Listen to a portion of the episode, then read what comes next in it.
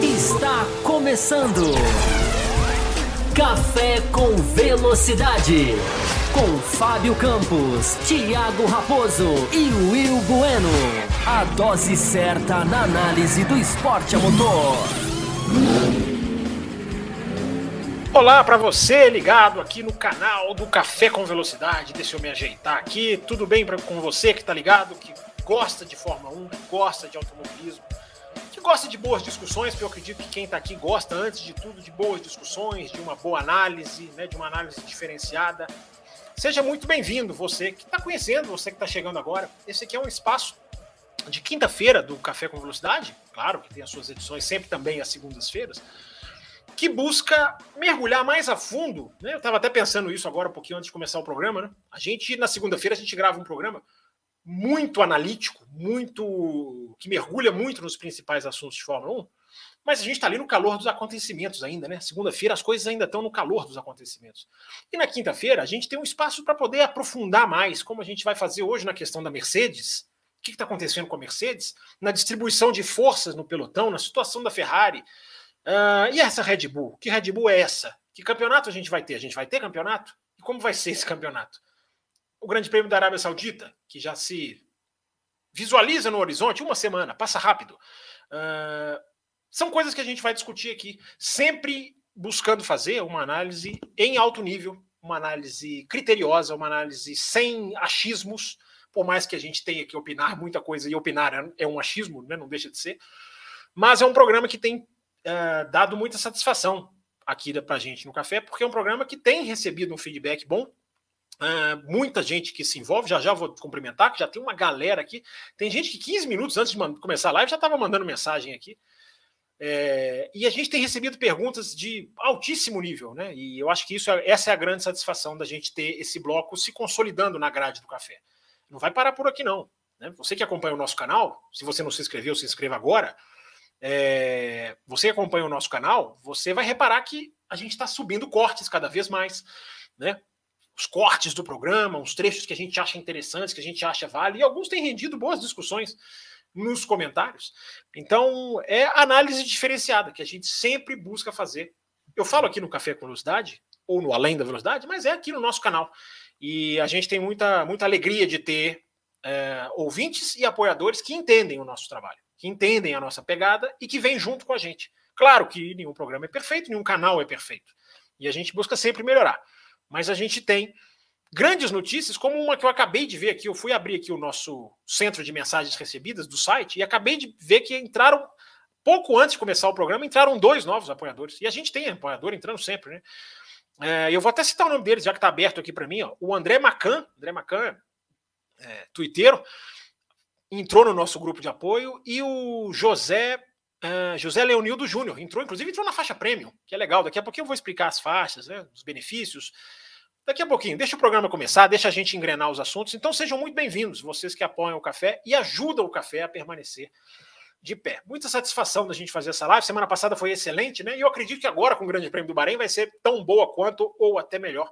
Porque eu tenho certeza que tem muita gente faminta para falar de Fórmula 1, para esclarecer, para tentar entender, para tentar é, expor a sua opinião, porque o espaço aqui não é só para você perguntar, é para você, é para você colocar também a sua pergunta, seja ela por superchat ou não. Você pode fazer a sua pergunta, a gente sempre tenta atender o máximo possível de perguntas. A nossa live tem uma previsão de uma hora e a gente sempre gosta de fazer aquela meta que é uma meta termômetro, né? Para saber se vocês querem mais, se tem mais dúvidas, se o programa estende. Quando a gente bate a meta de 15 superchats, no valor mínimo de 5 reais, uh, a gente estende e aí a gente faz mais 20 minutos ou meia hora, enfim. A gente tenta atender o máximo de perguntas que você mandar. Seja muito bem-vindo ao Além da Velocidade. E eu já vou começar, vamos entrar no assunto, daqui a pouquinho eu falo da faixa de apoio, já já vai, já, já vai passar aqui embaixo da tela também, assim que eu conseguir saber onde eu tô aqui, né? Porque fora do, fora do escopo da tela aqui tem um monte de coisa acontecendo. É, então, daqui a pouquinho a gente passa detalhes para você mais do nosso programa de apoio. Primeiro, escute o programa, veja se você gosta. Escuta o programa de segunda-feira. Acho que o programa de segunda-feira foi muito rico. É... E aí você ajuda o café, pode ser inclusive com like, como já, já dão aqui a, a, a deixa alguns dos nossos grandes ajudantes que acompanham, que ajudam, que, enfim, compartilham. É, pessoal sempre coloca aqui, ó, deixa o like aqui, ó. Quem que eu achei aqui, ó, aqui, ó, foi o Henrique Cardoso, já deixou aqui, ó. Coloquem o like, eles, inclusive eles me ajudam a lembrar, porque eu esqueço de pedir like. Né? O cara é totalmente desconectado com a, com a, ideia do negócio, né? Como é que esquece de pedir like? Então você deixa seu like aí, ó, isso. Segunda live da noite, isso mesmo. O Drácula tá aqui. Vou dar uma boa noite já já para todo mundo. Deixa para a gente já engrenar os assuntos. A gente tem muita coisa para conversar e eu sei que vocês querem fazer muita pergunta. Vocês já podem fazer as perguntas de vocês aí no chat. Eu já vou voltar aqui para o chat, ficar fixo no chat, mas antes eu vou puxar as perguntas que chegaram um pouquinho antes do programa começar. É... Inclusive, deixa eu retweetar aqui no meu Twitter a, a live, né? Avisando que a live começou, que é uma coisa que eu esqueço de fazer sempre também, né, variavelmente tanta coisa. Vocês acham que começar a live é só apertar o botão? Cara, tem tanta coisa que fica ligado. Fora o conteúdo, né? Fora o material que você tem que deixar sempre organizado para você não se perder, para a gente tentar sempre tocar aqui de uma maneira interessante. Primeiras mensagens que chegaram são do Marcelo Sabsud, Marcelo Cesarino, nosso, um dos nossos ouvintes mais, mais que aqueles que dão orgulho, cara. Escuta a gente há muitos e muitos anos e tá firme, tá fixo. É, ele fala que o mestre chama de mestre, né? Aí eu já discordo dele. Mas enfim, o mestre ficou bastante empolgado com a mudança do DRS. Acho que foi bom. Mas tirando a disputa 14, 44, 55, né? Alonso Hamilton é, no Twitter é assim, ele mandou no Twitter, você tem que saber compartilhar, você tem que saber compactar os caracteres. Tirando a disputa, né, Hamilton, Sainz e, e, Alonso, a corrida foi muito fraca e assustadoramente preocupante, diz ele, com a vantagem da Red Bull com o Max. Ficou a péssima sensação de que essa temporada já acabou na corrida 1. É, a pergunta é boa e ela já envolve vários assuntos, né? É, sim, eu já falei aqui na segunda, por isso que eu gostei do bloco de segunda, acho que ficou rico, nem vou entrar muito, acho que a qualidade das ultrapassagens que para mim é um fator, para muitos não é, para mim é um fator. A qualidade das ultrapassagens foi. Uh, não é que chegou no ponto da perfeição, não é isso. Mas já houve uma enorme diferença para o ano passado. Porque, para quem não sabe o que eu estou falando, e o que o Marcelo se referiu, houve uma redução da zona de DRS em 100, 100 metros, cento e poucos metros, me fugiu aqui agora a, a, o número certinho. É uma, uma a, a asa passou a ser aberta mais tarde. E para mim isso fez toda a diferença na prova, porque praticamente todas as manobras da reta principal foram decididas na freada. Então, isso é um, um, isso é um fator, são coisas separadas, né, Marcelo? Isso é um fator de muito ânimo. Tá? Isso é um fator de muito ânimo. É, é, eu caí aqui? Não, né? Gente, a, a, câmera vai fechar de vez em quando, estou com mau contato aqui antes de gravar lá no Auto Racing. Deu um trabalho danado. Eu tentei ajustar aqui entre uma live e outra, mas de vez em quando a câmera vai apagar. Sim, ó, vai acontecer isso aqui assim, ó, vai apagar assim, ó. Vocês fiquem tranquilos que eu estou aqui, eu não abandonei vocês. É, então, Cesarino, agora o outro ponto que o Cesarino coloca é, é um grande ponto que a gente já tem que analisar, que a gente já tem que refletir, embora não ter conclusões precipitadas. Porque é o que eu venho dizendo. Uma pista, né, gente? Uma pista. Testes pré-temporada, tudo num lugar só. É uma pista muito, muito própria, que é a pista do Bahrein. A pista do Bahrein se revelou uma pista muito própria. É, por quê? Porque é uma pista que consome pneu de um jeito diferente. É uma pista que tem reta que você tem que usar asa no carro para que você não perca, para que a borracha não se perca nesse asfalto nas curvas. A borracha esquenta muito rápido e a borracha tem pouco tempo de regeneração. Cara, é assim. É, é técnico, é técnico o, negócio. Mas, no resumo das, do, do, do, do, enfim, no resumo do, do assunto, é, é, uma, é uma pista que maltrata os pneus de um jeito diferente. A gente vai ter outras pistas que maltratam pneus, é claro que vai, mas por calor, por outras situações, por muitas curvas de alta, que nem é tanto o caso no Bahrein, tem algumas, mas não é tanto o caso no Bahrein. É, então, Cesarino, a, não dá para cravar isso que você está dizendo. Eu entendo o que você falou. Há, há um cheiro de preocupação no ar. Porque vamos lá, gente, vamos começar a análise, né? A pancada que a Ferrari, a Mercedes, que todos tomaram, foi muito grande a pancada foi muito grande, porque o nível de performance da Red Bull foi muito forte. O que, que a gente teve em, 2010, em 2022, ano passado, ora bolas? O que, que a gente teve no ano passado? Uma atuação da, da Red Bull em Spa, Francorchamps, acachapante, avassaladora, assustadora, para usar a mesma expressão. É... E o ano realmente foi aquilo ali. Agora a gente teve uma atuação assustadora na primeira corrida do ano. É, é, é, é, é preocupante no sentido da competitividade. Mas a Arábia Saudita é um outro animal. A Arábia Saudita é um outro tipo de jogo, é um outro tipo de pista, é uma pista de alta, não é uma pista que precisa de tração, por exemplo. Olha o Alonso. Olha as disputas do Alonso com o Sainz e com o Hamilton, por exemplo. A tração do carro, principalmente na saída, é, é, é, tão assintosa. Aquilo foi uma força da Aston Martin. Daqui a pouco eu vou falar da Aston Martin. Por que, que eu acho que a Aston Martin não vai ser exatamente o que ela foi? Pode não ser, vai. Acho que a expressão correta é essa. Um pezinho atrás com a empolgação com a Aston Martin. Não é que não vai bem, o carro é muito bom, o carro tem tudo para ser. Né, o efeito Aston Martin, daqui a pouquinho eu posso falar. Mas já para não, não me estender muito, é só a primeira pergunta, e eu sei que terão várias. É, são coisas diferentes, Cesarino. A corrida foi boa, eu acho. Não foi uma super corrida. Eu, eu já falei na segunda-feira, enfim, tá tudo lá muito bem explicadinho. É, mas a perspectiva que a corrida deixa é positiva no sentido de ultrapassagens. No sentido de campeonato é outra história, embora primeira corrida. Mas nós vamos falar, nós vamos falar sobre Mercedes, a situação de Mercedes, a situação de Ferrari. A gente vai falar, eu tenho certeza que vocês vão trazer tudo isso. Né? E vocês podem mandando o superchat de vocês, tá, gente? Para a gente atingir a meta, eu já estou vendo que tem aqui, tá, gente? Eu já estou vendo que tem. E vocês sabem que eu gosto de ler as mensagens anteriores e depois voltar totalmente aqui para o chat para atender todas as mensagens. Não só o superchat, mas para atender as mensagens que vocês deixam aqui uh, uh, uh, para a gente responder. O Cesarino mandou mais uma pergunta, ele mandou um outro Twitter, ele falou: o que nos faz crer que o massacre da Red Bull pode ser atenuado durante o ano? O que há de errado no carro? Ele quer fazer o programa, né, Cesarino? O que há de errado no carro da McLaren? Haas e Alfa Romeo não parecem começar tão fortes como em 2002, 2022, desculpa. É... A questão da Red Bull, é... ela foi muito forte na questão do consumo de pneus. Gente, o nome do jogo no Bahrein, por isso que o Bahrein é a capa dessa edição, né? a largada. Né? Claro que seria o Bahrein. É... O que, que, é importante você saberem o que, que decidiu o Bahrein, qual, é, qual foi o fator, não foi velocidade, o carro mais rápido ganhou o segundo mais rápido, chegou em segundo, não, foi consumo de pneus. Basta você ver a prova do Alonso. O Alonso ele cai ali no comecinho, tocado pelo Stroll. A primeira metade de corrida do Alonso é mais ou menos normal, embora com um ritmo muito bom. E o ataque do Alonso acontece para o final. É no final que o Alonso começa a atacar. Entendeu? Eu tenho até aqui é, eu sempre reinicio o computador antes de começar a live e esqueço de deixar aberto coisas como essa que eu quero falar aqui, as, as voltas em que o Alonso fez as ultrapassagens. Mas eu já estou abrindo aqui. É... Eu falo que já estou abrindo aqui, o computador resolve não fazer nada. É... Mas a gente vai chegando lá se você vê, foi no último stint, da metade para o final do último stint, na volta ali, acho que 37, na volta 40 e pouquinho, que o Alonso começa o ataque dele, as suas duas últimas presas, digamos assim.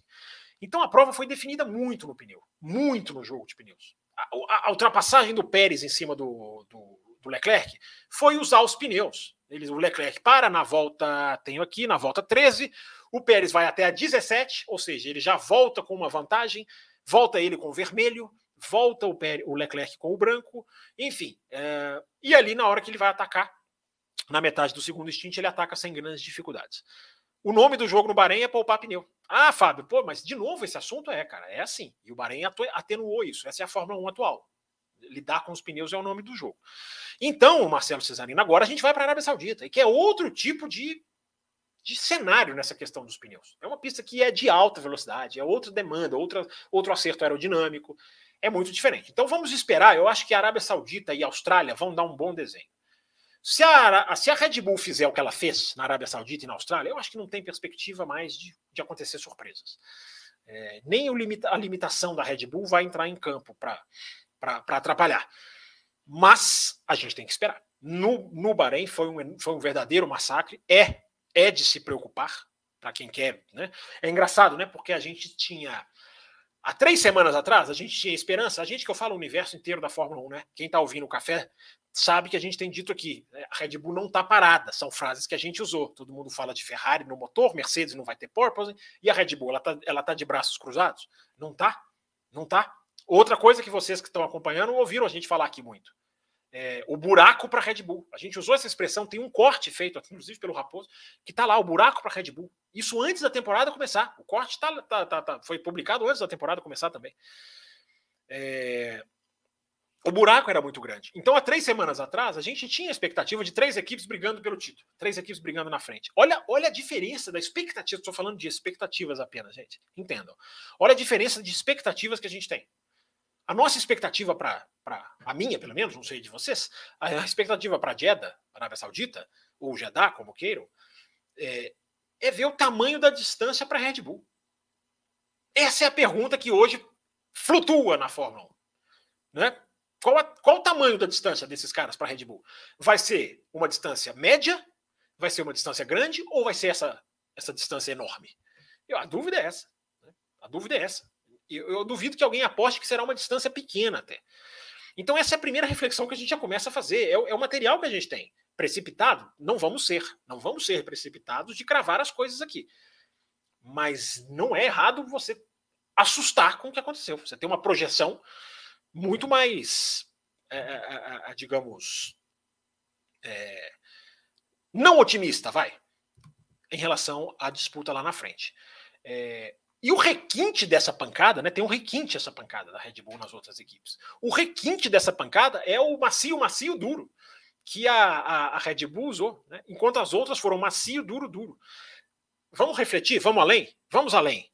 É, depois de tantos testes na pista do Bahrein, porque não é um final de semana comum, é um final de semana de uma pré, depois da pré-temporada.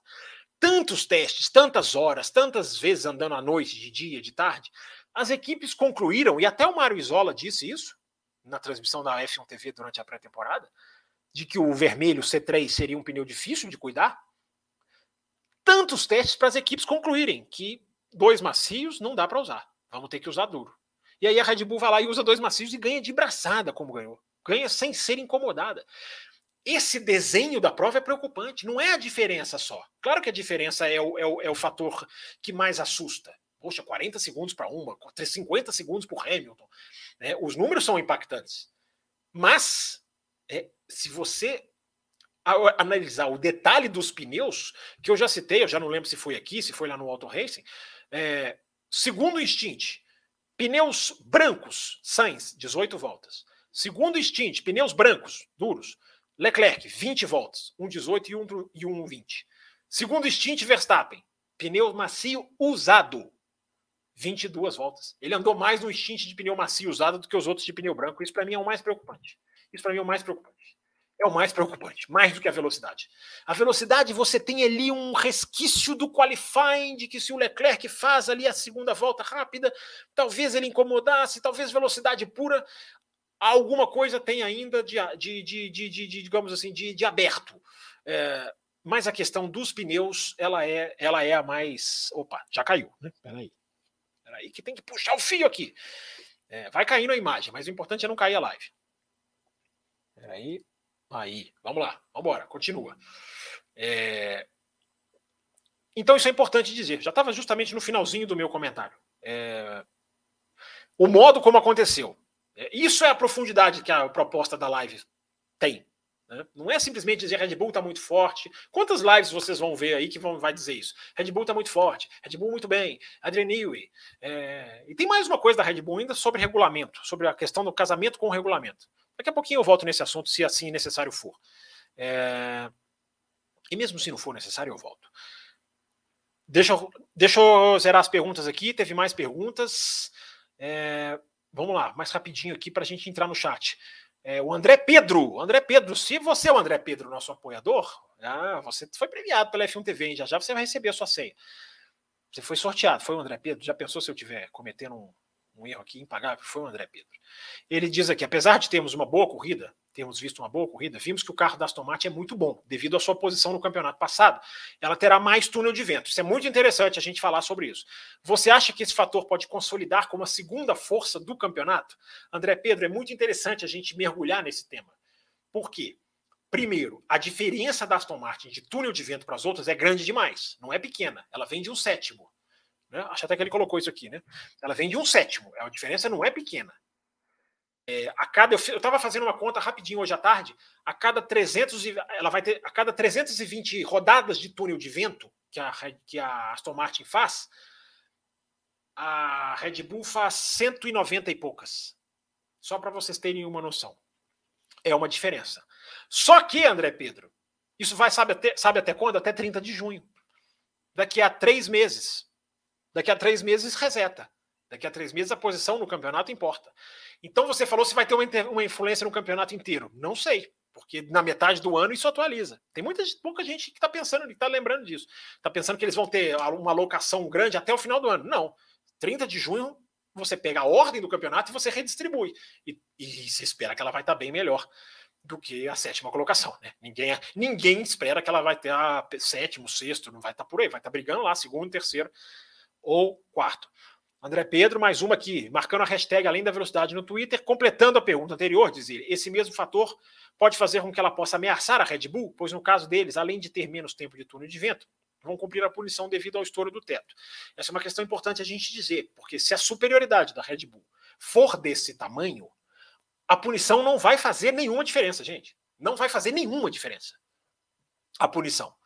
Porque se a vantagem é desse tamanho, a Red Bull pode brincar no campeonato. Eu não estou dizendo que será. Atenção, atenção, atenção.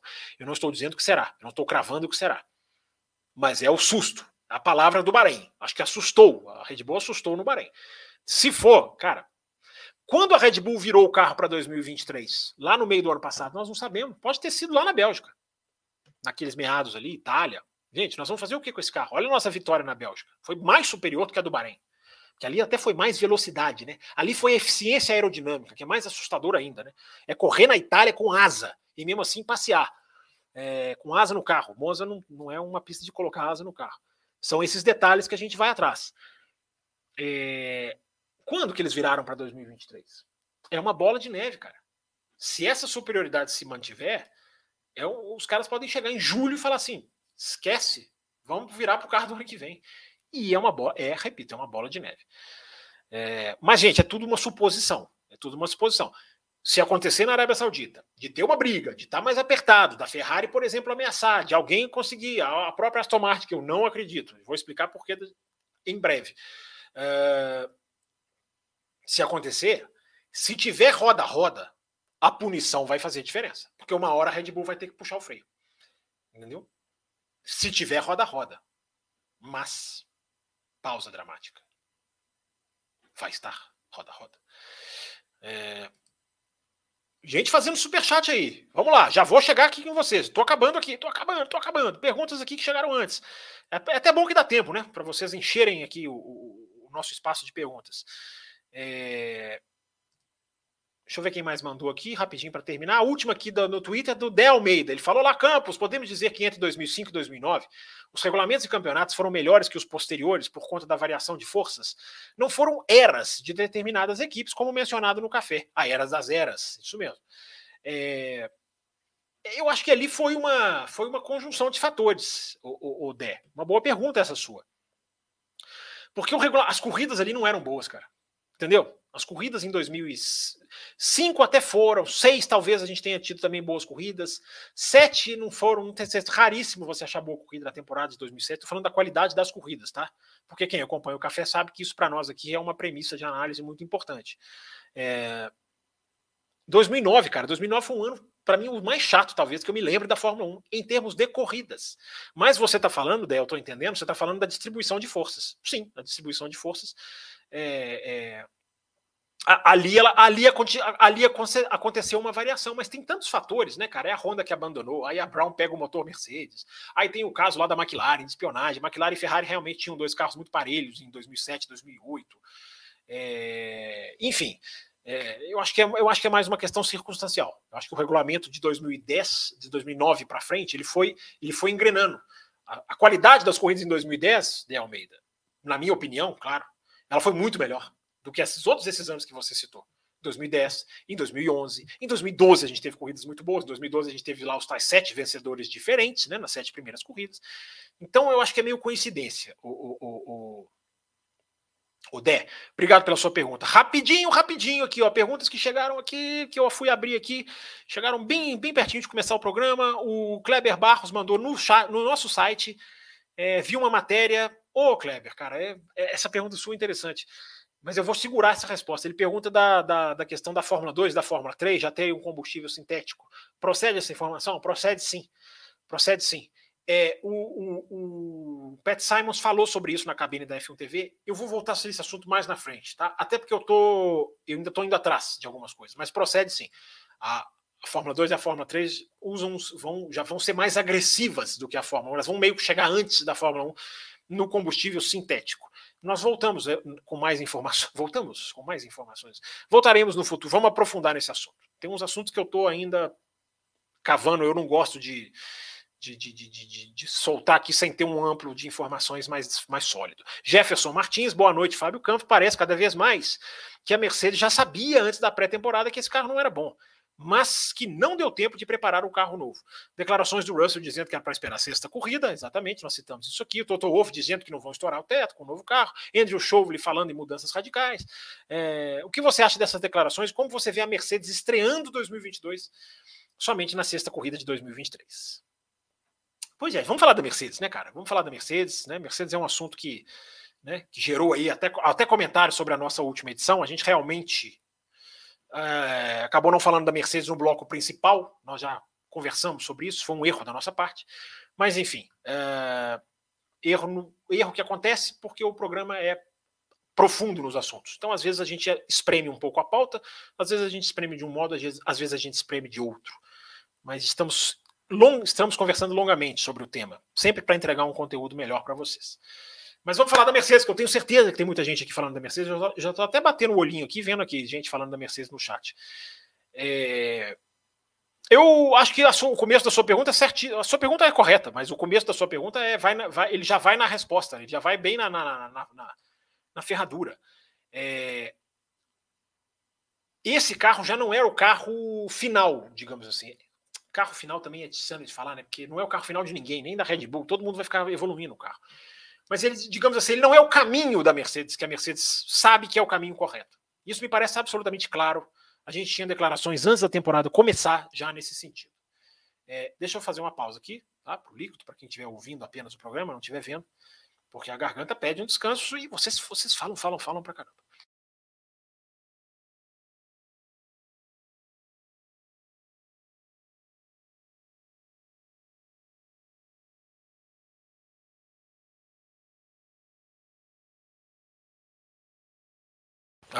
Abre o microfone, né, bobão?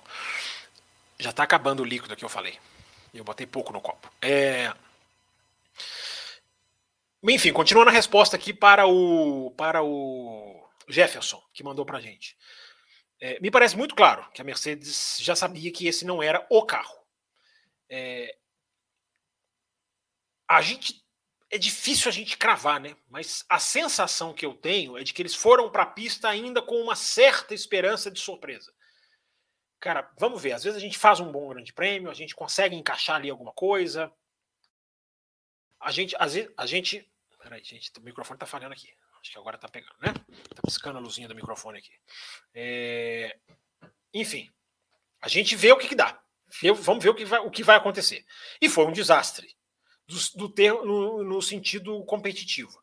Essas declarações que você está citando, Jefferson, é, elas demonstram uma certa impaciência mesmo né, no sentido de. Né, daqui a pouco posso até falar das declarações do Hamilton. Mudanças radicais, esse carro não dá, temos que, temos que virar o jogo, temos que virar o projeto. É, é uma impaciência que não combina com a Mercedes. É, agora, é uma impaciência talvez até compreensível. Porque a pancada, eu vou usar de novo essa expressão que eu usei no começo da live, a pancada foi muito forte. E os caras sentiram ali que provavelmente esse ano não vai. É mais ou menos você vê, não dá para cravar nada. Atenção, não, eu vou falar bem aqui, ó, não dá para cravar nada. Mas é uma sensação que até eles podem ter sentido é, de que o ano já perdeu para a Mercedes. O ano já foi. Essa pode ter sido a sensação. Então agora vamos colocar para o público o que a gente já sabe internamente, que nós vamos mudar o carro, que o carro vai vir com uma espécie de side pod, né? As pessoas gostam tanto dos side pods, vai vir ali com um side pod é, é, levemente diferente, é o que prometem. É...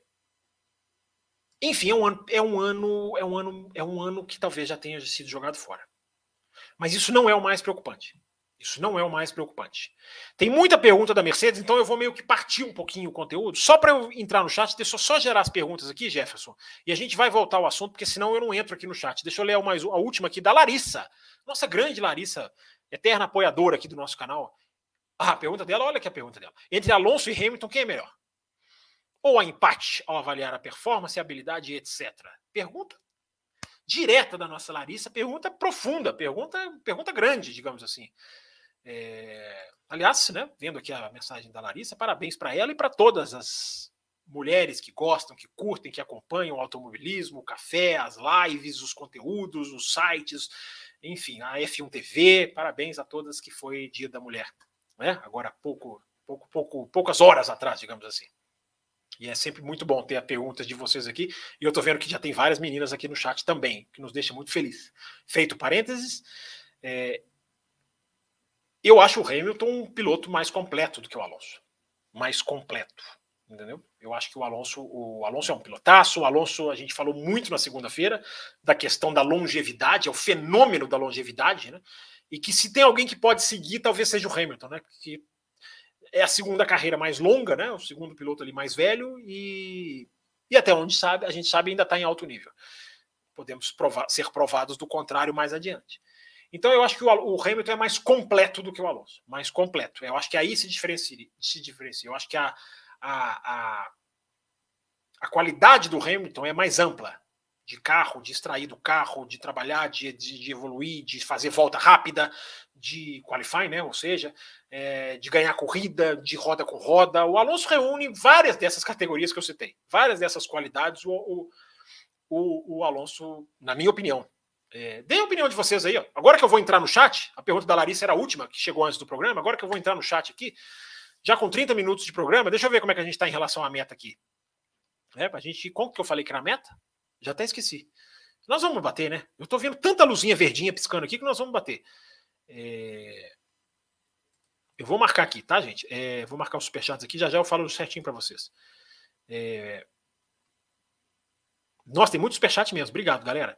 Então, deixa o que vocês acham aí. Quem vocês acham melhor, Alonso ou Hamilton? A pergunta da Larissa é muito legal. E eu acho que dá discussão mesmo. Dá discussão. É... Eu estou tentando separar os sete títulos mundiais, né? Porque se você colocar título, um tem sete, um tem dois, eu acho que você resultadiza a discussão. Olha que palavra que eu acabei de inventar. Aqui a gente vai além até do dicionário. É... Mas você resultadiza a discussão, né? Você entende o que eu estou dizendo? Eu estou tentando pegar habilidade. Eu acho que essa foi a intenção da Larissa. É... Nossa, tem muito superchat. Hein? Eu acho que a gente já bateu a meta. Eu nem comecei a ler, a gente já bateu a meta. Vocês são demais, cara. Que, que legal fazer essa live aqui com vocês. É, vou passar tudo, tá, gente? Vou pegar a pergunta, vou tentar pegar o máximo de perguntas que não são superchats, tentar atender todo mundo da maneira mais democrática possível. Porque o bate-papo é muito legal, né? O bate-papo é muito bacana aqui com vocês e as perguntas são muito legais. Então, acho que a resposta que eu tenho para dar é essa. É, vamos lá, porque a gente ainda tem para falar da Mercedes, ainda tem muita coisa, muita coisa que eu apurei, que eu anotei, que eu acho que são reflexões válidas da Mercedes. Se ninguém perguntar da Mercedes, o que eu duvido, é, eu volto ao assunto da mesma maneira. Tem gente que fala, não, a pauta do programa é só o superchat que faz. Não, o superchat ajuda a direcionar. As mensagens ajudam a direcionar. Mas a gente sempre passa a mensagem aqui.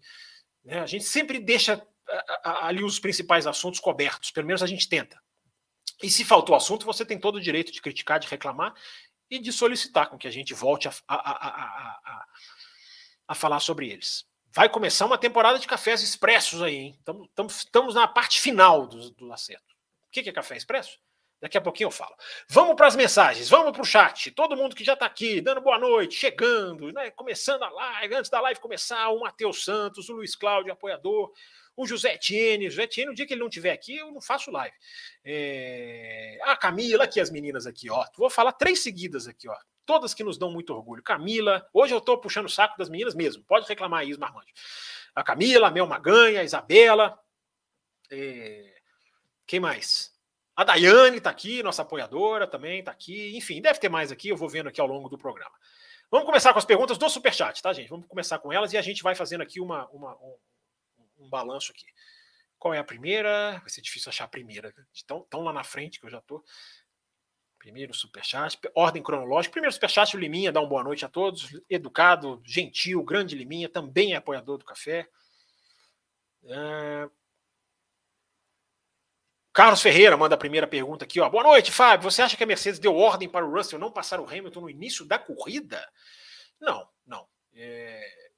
Eu bati o olho na transcrição dos rádios, não vi tudo detalhadamente. Acho que essa ordem viria a público. Carlos, durante ou depois da corrida, tendo a achar que uma ordem dessa viria a público. Da Mercedes, não vi nada a respeito. Acho que não. É... Olha que legal as perguntas, né? Aquelas perguntas que vão ali tentando pegar umas com os detalhes, né? José Etienne, você achou bom esse novo pneu C1? As equipes acharam, o, o, o, José Etienne. Aconteceu uma coisa: o C1 é tão bom para as equipes, foi tão bom para as equipes, que elas focaram muito mais nele do que no C2, né, que é o branco, o, desculpa, o amarelo, o médio. É, não teve uso do pneu médio. O Norris colocou lá, mas o Norris fez tanta parada que ele tinha que comprar pneu lá na, loja, se bobear, né? Tanta parada que ele fez. Então nem conta, não foi uma coisa estratégica. Né? O Norris estava completando a corrida, ele, tava, ele tinha cada 10 voltas, o Wilson citou aqui na segunda-feira, né, 10 em 10 voltas, ele tinha que recarregar a, a parte pneumática do motor. Então ele estava ali testando o carro. Então ele pôs esse pneu, mas ninguém usou esse pneu. Olha que engraçado, né? E o C1 é o novo, justamente. O branco é o novo pneu. É, as equipes gostaram, mas é o José Etienne, é Bahrein. É Bahrein. Bahrein é Bahrein. Vamos ver como que esse pneu vai se desempenhar. Agora, para a Pirelli colocar um pneu novo, cara, é porque ela estudou, porque ela preparou, porque ela entendeu, é porque ela leu as coisas leu, leu o que eu falo no sentido de, de, de, de, ler as corridas. É, e tudo fechou aqui, mas já vai voltar. Já estou puxando aqui. Então, acho que tudo é muito bem estudado, José Etienne. Tudo é muito bem feito. É, vamos continuar aqui. Ah, ela está aqui, ó. Buenas noites. Hoje, gente, vou puxar saco das meninas mesmo. Dia Internacional da Mulher. É... A gente sempre fica muito orgulhoso. Café com Velocidade é um podcast fundado por uma mulher. A gente sempre lembra isso, quem está chegando. Então a gente, a gente aqui sempre procura dar o espaço que elas merecem. É, Carlos Ferreira manda um superchat aqui. Ó. Se Aston Martin tiver ritmo para disputar o campeonato, você vê uma possível briga Max e Alonso no mesmo nível que foi a de Max e Hamilton em 2021?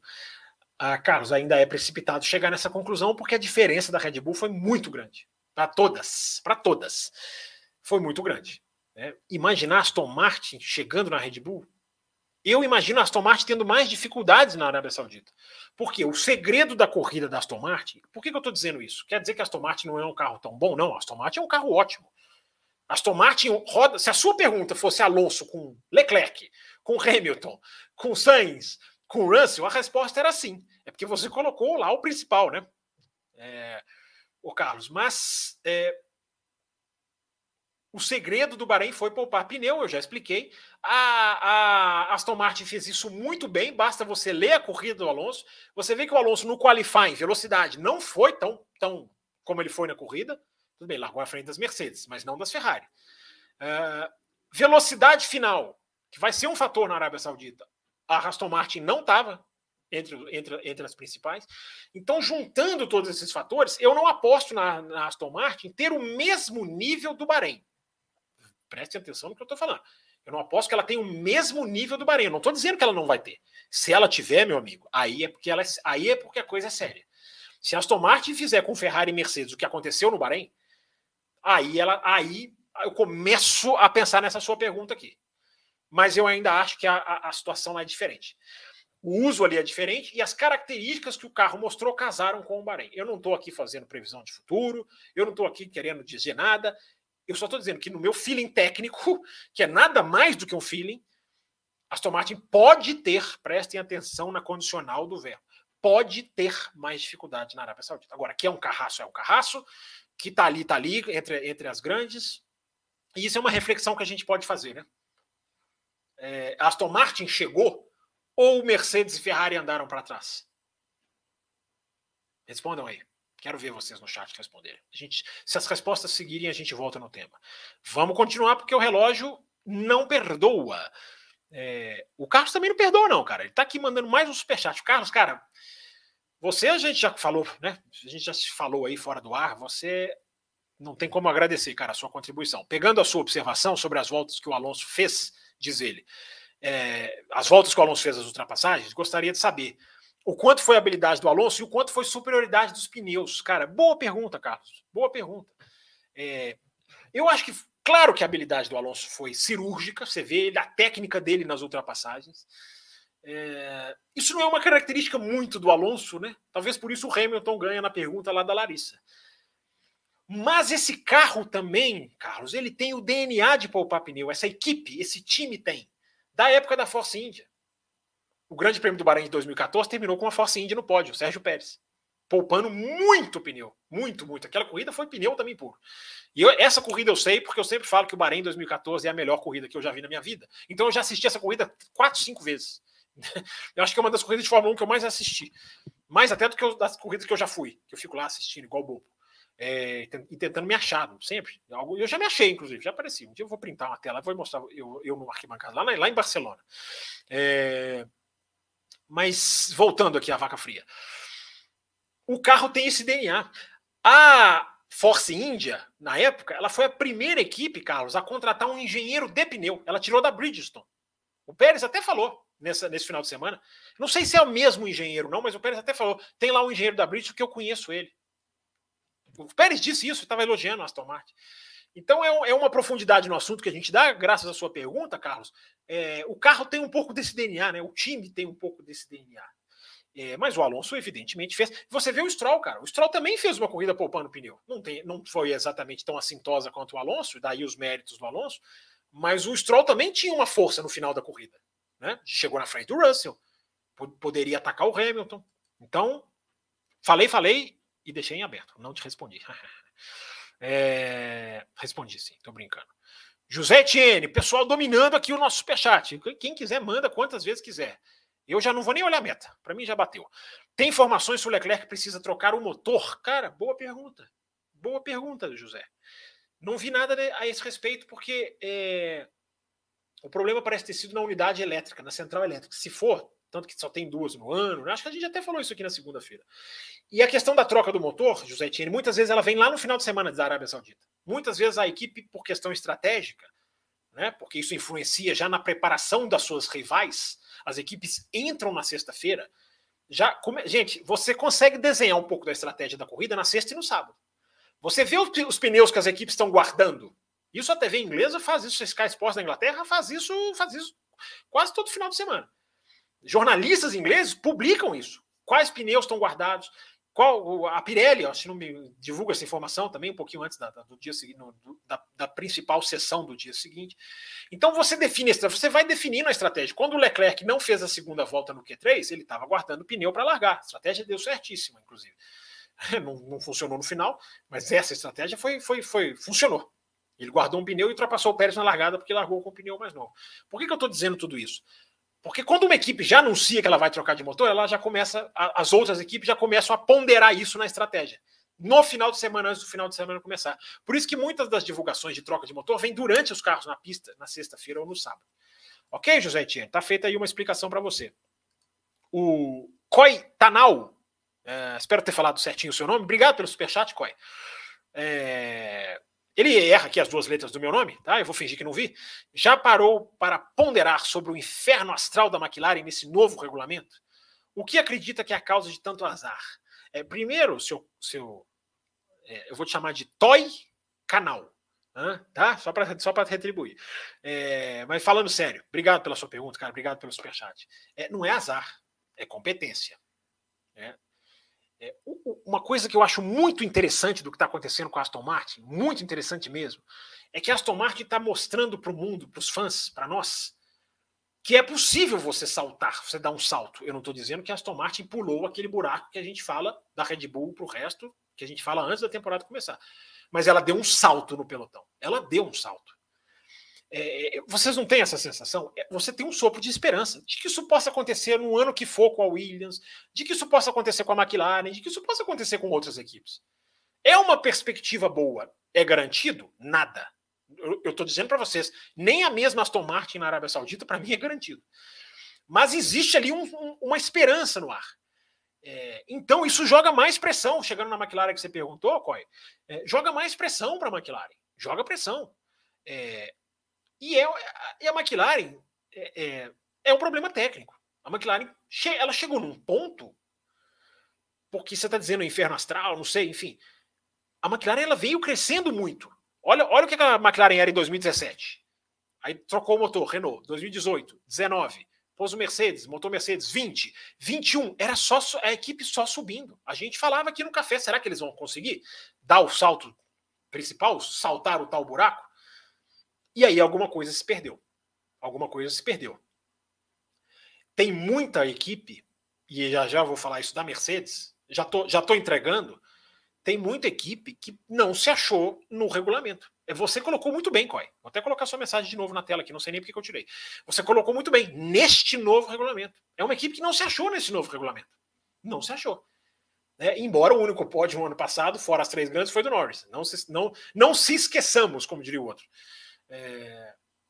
Mas, enfim, é alguma coisa técnica ali que a equipe, a equipe tem instalações defasadas, mas Aston Martin também. O argumento que eu já usei mil vezes aqui para a McLaren está na hora da gente começar a ver que é possível. Sim, se pode, né? como diriam os latinos. É... Então, tem alguma coisa ali na McLaren. Agora ela perdeu o André Seidel. Mas o ano passado com o André Seidel já não foi tão bem. O que, que é? É o projeto do carro? Eu vi um jornalista cogitar, Coy, é, perguntar, ele questionou, prestem atenção o que é informação, o que é opinião do Fábio e o que é um questionamento de um jornalista que eu não lembro quem foi. Se a McLaren não está envolvida em categoria demais, se isso não está atrapalhando. Porque comercialmente é um grande barato ver a McLaren na Indy, ver a McLaren na Fórmula E, onde ela está muito bem. Começou muito bem a vida dela na Fórmula E. Tudo bem, ela pegou, ela herdou a estrutura da Mercedes, mas era um carro novíssimo esse ano. Houve uma virada radical de regulamento e a McLaren estreou bem. É, onde mais a McLaren tá, gente? Me ajuda aí, tá na Extreme E, né? Uh, então, eu teve um jornalista, eu juro que se eu lembrasse o nome, mas faz tantos, tantos meses quase que eu li isso. É, teve um jornalista que questionou: será que eles não estão em categoria demais? Será que isso não está tendo um, de uma certa. É, eles estão divergindo tecnicamente de um caminho que eles poderiam estar mais? É, uma, é um questionamento. É um questionamento. Eu repito, eu gosto de ver a McLaren como equipe mundial. Eu gosto de ver a McLaren na Indy. Eu, acho um barato, cara. Eu acho um barato. O Zac Brown, isso ele está fazendo. Ele está transformando a McLaren numa equipe mundial. Agora, se está afetando a Fórmula 1, não sei dizer. Então, está trazendo aqui um questionamento. É... A Larissa fala que a Red Bull já está pensando no carro de 2024. Será? Maicon, obrigado pelo seu superchat, está registrado aqui, cara. Muito obrigado mesmo. Carlos Eduardo Ferreira, se a vantagem é desse tamanho, o quanto dessa vantagem da Red Bull se deve às consequências do estouro do orçamento? Essa é a pergunta, né, Carlos? Essa é uma grande, uma grande discussão que ainda existe por aí. Eu acho que no carro de 2022, pouca. De 2023, pouca. Porque o carro de 2023 ele é uma concepção de 2022. Ele é, ele é no ano letivo, vamos dizer assim, claro que eu estou usando uma expressão aqui de brincadeira, ele é no ano corrente de 2022. E o orçamento de 2022, Carlos, a gente só vai saber ele agora. Então eu não posso dizer para você que esse carro só existe por causa da superior. 2021 é aquilo que eu falo, gente. Infelizmente, por mais que a gente não gosta, por mais que como jornalista eu pense dez vezes antes de dizer isso, o campeonato de 2021 tem uma mancha. Ele tem uma mancha porque a equipe que ganhou estourou o orçamento. É, e ela estourou o orçamento, foi pouco, foi pouco. Foram 400 mil. A FIA, a FIA, a FIA, a FIA detalha isso. Um dia eu vi, esse dia eu vi alguém no Twitter colocando quem acredita em 400k é um babaca, 400 mil. Não, a FIA detalhou, cara. A FIA vai mentir na finança? Por que a FIA vai mentir na finança? Ela detalhou o que é, é 2 milhões, mas a Red Bull poderia ter deduzido 1 milhão e 600. Final das contas, 400 mil. E o relatório da FIA ele é muito detalhado. Muito. Eu nem li ele inteiro, de tão detalhado que ele é. É, é financeiro demais para minha, para minha cabeça. É... Mas a, estourou pouco, eu tô falando, estourou pouco, estourou, cara, mas ganhou por pouco. Estourou por pouco num ano que ela ganhou por pouco. Então vai ter fã da Red Bull aí que vai ficar bravo, que não é, não sei o quê. É, mas é uma mancha. É uma coisa muito séria. É uma situação que não é ideal, não é adequada. Agora a gente está em 2023. Se eles gastaram mais, uh, em 2022, aí a gente pode questionar esse carro. Agora, o estouro foi em 2021. Há um, há um espaço aí. E o carro é muito superior para o que foi informado do estouro. É, isso a gente tem que dizer. É, ela ganhou 2021 por pouco. Então, ali o pouco estouro fez diferença. Agora, o carro que ela faz hoje é, é Entendeu? Se ela tivesse gastado muito a mais, a ponto de fazer dois carros, aí era outra matemática. Você entende, Carlos? Era outra, outra, outra, outro martelo que a gente bateria. Hoje eu acho que não. A mancha é, é ali. Aquilo ali foi, ficou, não ficou legal. Agora, não é um negócio que vai para a vida inteira. A não ser que ela estoure de novo esse ano. Vamos ver. É... Tu não vai ler as do site, não. Você mandou essa mensagem antes de eu ler dona Larissa. Eu já mandei, já li a sua mensagem. Ora, meninas aqui, ó, mensagem das meninas. Com toda a história do Hamilton com a Mercedes, você acha que ele se aposenta se o carro não for competitivo? já que ele quer a revanche com o Max e não terá carro para isso, será que ele vai desanimar? É, a gente estava discutindo isso agora há pouco no Auto Racing. É, eu tenho convicção de que ele não vai abandonar, é, ele não vai deixar de renovar o contrato por causa desse carro. Tenho convicção, é uma convicção. Atenção, saibam, saibam sempre separar a informação, é, juntar pe quebras de, peças de quebra-cabeça. Existem os vários níveis né, da opinião. Essa é mais, nada mais, nada menos, Camila, do que uma convicção. Então, eu acho que eu acho que ele vai ficar, ele vai renovar, porque ele tem muita coisa. Caiu, eu sei, já vi, calmem, acalmem. Ele tem muita coisa que ele trabalha junto com a Mercedes. É, é, fora da pista, que é a questão da diversidade, que é a questão de um projeto de trazer mais gente para a Mercedes, para a Fórmula 1, de, de, gente que não tem recurso, gente que não tem tanta oportunidade, ele quer fazer isso, ele é muito envolvido com isso, e eu acho que isso pesa sim para ele abandonar a carreira agora. E eu acho que ele ainda tem muito prazer de correr de Fórmula 1, mas é, um, é o que eu acho. Eu acho que ele vai ficar, acho não, né? Ele vai ficar, ele vai ficar bem chateado com esse carro, ele já tá, ele já tá dando declarações que são fortíssimas. Se você comparar como ele sempre agiu em momentos bons e em momentos ruins, né? O Hamilton perdeu o campeonato para Rosberg, quebrando o motor na Malásia na corrida decisiva, quase decisiva, uma das finais do ano, e sempre foi muito diplomático com a equipe dele. É, e nesses dias, agora, né, nas últimas horas, ele, ele falou: vocês não me ouviram. Isso publicamente é muito assintoso. Isso não quer dizer que acabou o clima, que ele não vai renovar, que a paciência dele acabou. Calma, gente. Isso quer dizer um cara impaciente. Ele está impaciente, eu não nego isso, Camila. Mas ele, ele vai renovar. Me cobrem, igual eu falei lá na live, lá no Auto Race. Me cobrem. Podem me cobrar. Ele vai renovar. Agora ele pode jogar duro. Até renovar, ele pode jogar duro. Ele pode né, querer mais poder, sei lá, poder de bastidores. Aí é uma outra discussão. Vamos continuar, vamos continuar que tá bom, em 51 minutos, cara. A gente já era para estar tá acabando a live, né? Mas nós vamos, nós batemos a meta a uma hora tempo regulamentar, será estendida, graças muito à ajuda de vocês. Obrigado a todo mundo que está mandando perguntas, seja super chat ou não. É... José Tiene, já olhei, tem perguntas, já li. É, essas perguntas chegaram lá no comecinho da live. É... O Antônio Júnior, que também é apoiador. Aston Martin é cliente Mercedes em muitas peças e o túnel de vento, usa o túnel de vento da mesma. Você acha possível o compartilhamento ilegal de informações? Antônio, nada é impossível. Cara. Impossível nada é. Agora, duvidar da honestidade das pessoas assim, de uma maneira tão assintosa previamente, dependendo dos suspeitos, eu até você quer saber a verdade? Se fosse o Alonso nesse jogo aí, eu até duvidaria. Mas nós estamos falando do, do Lawrence Stroll, do Toto Wolff, do, do Andy, do, Andy é, do Dan Fellows, do James Ali. Nós estamos falando desse nível. Eu acho que dizer que esses caras podem ou não fazer isso. Você perguntou, você foi cauteloso. Você acha possível? Possível sempre é. Possível tudo é. Agora, é, eu acho que essas equipes são profissionais, né? Que são muito profissionais. E não, eu não espero. Mas a, a, a, Fórmula 1 nos surpreende, às vezes, com escândalos muito negativos. Né? Mas a questão, cara, eu vou transformar a sua pergunta na análise que eu ainda tenho para fazer da Mercedes.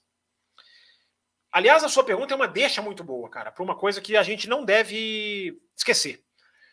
As declarações da Mercedes têm declarações impressionantes, né, que eu já citei no começo do programa.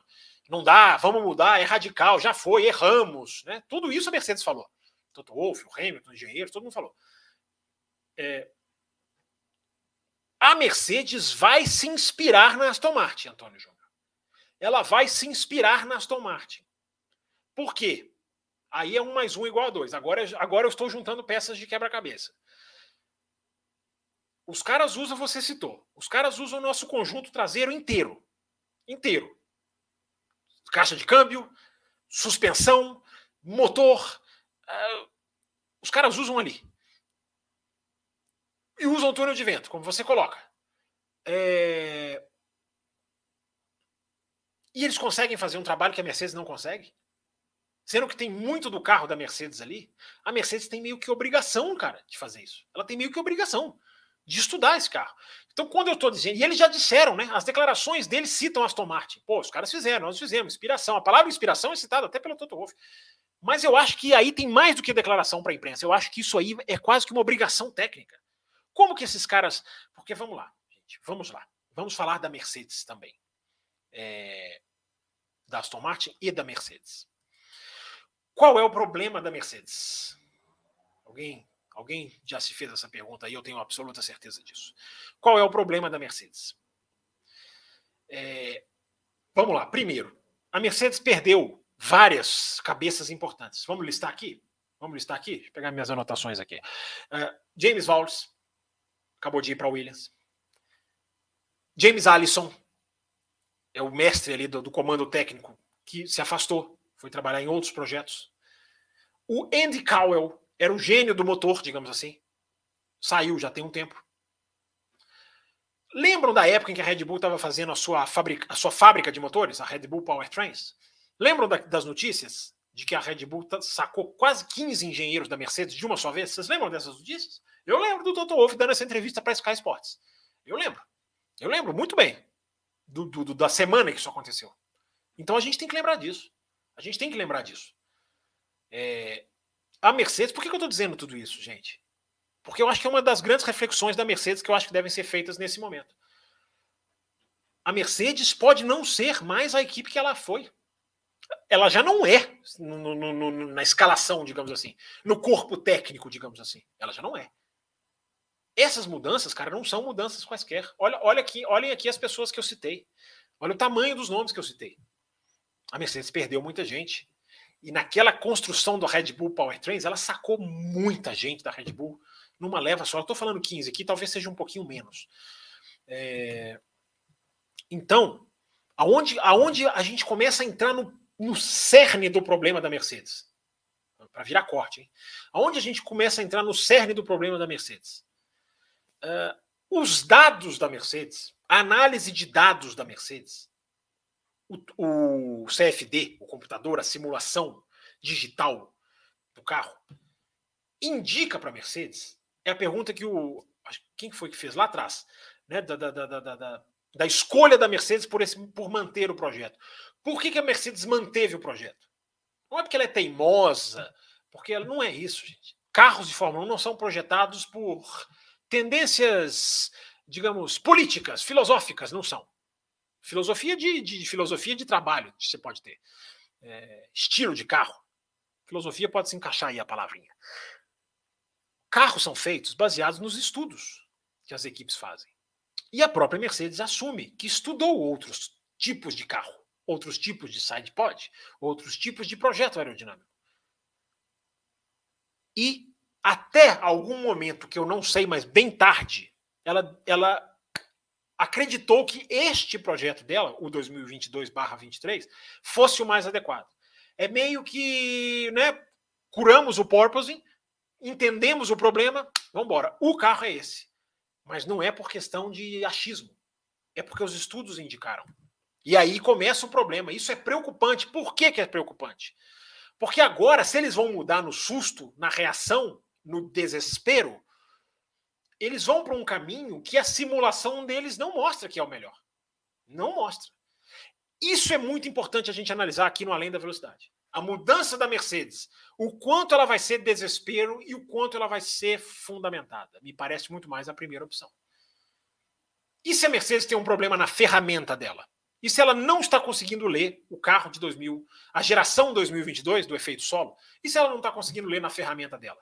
Se você não acredita na sua ferramenta, cara, você está em maus lençóis. Muito maus lençóis. Muito maus lençóis.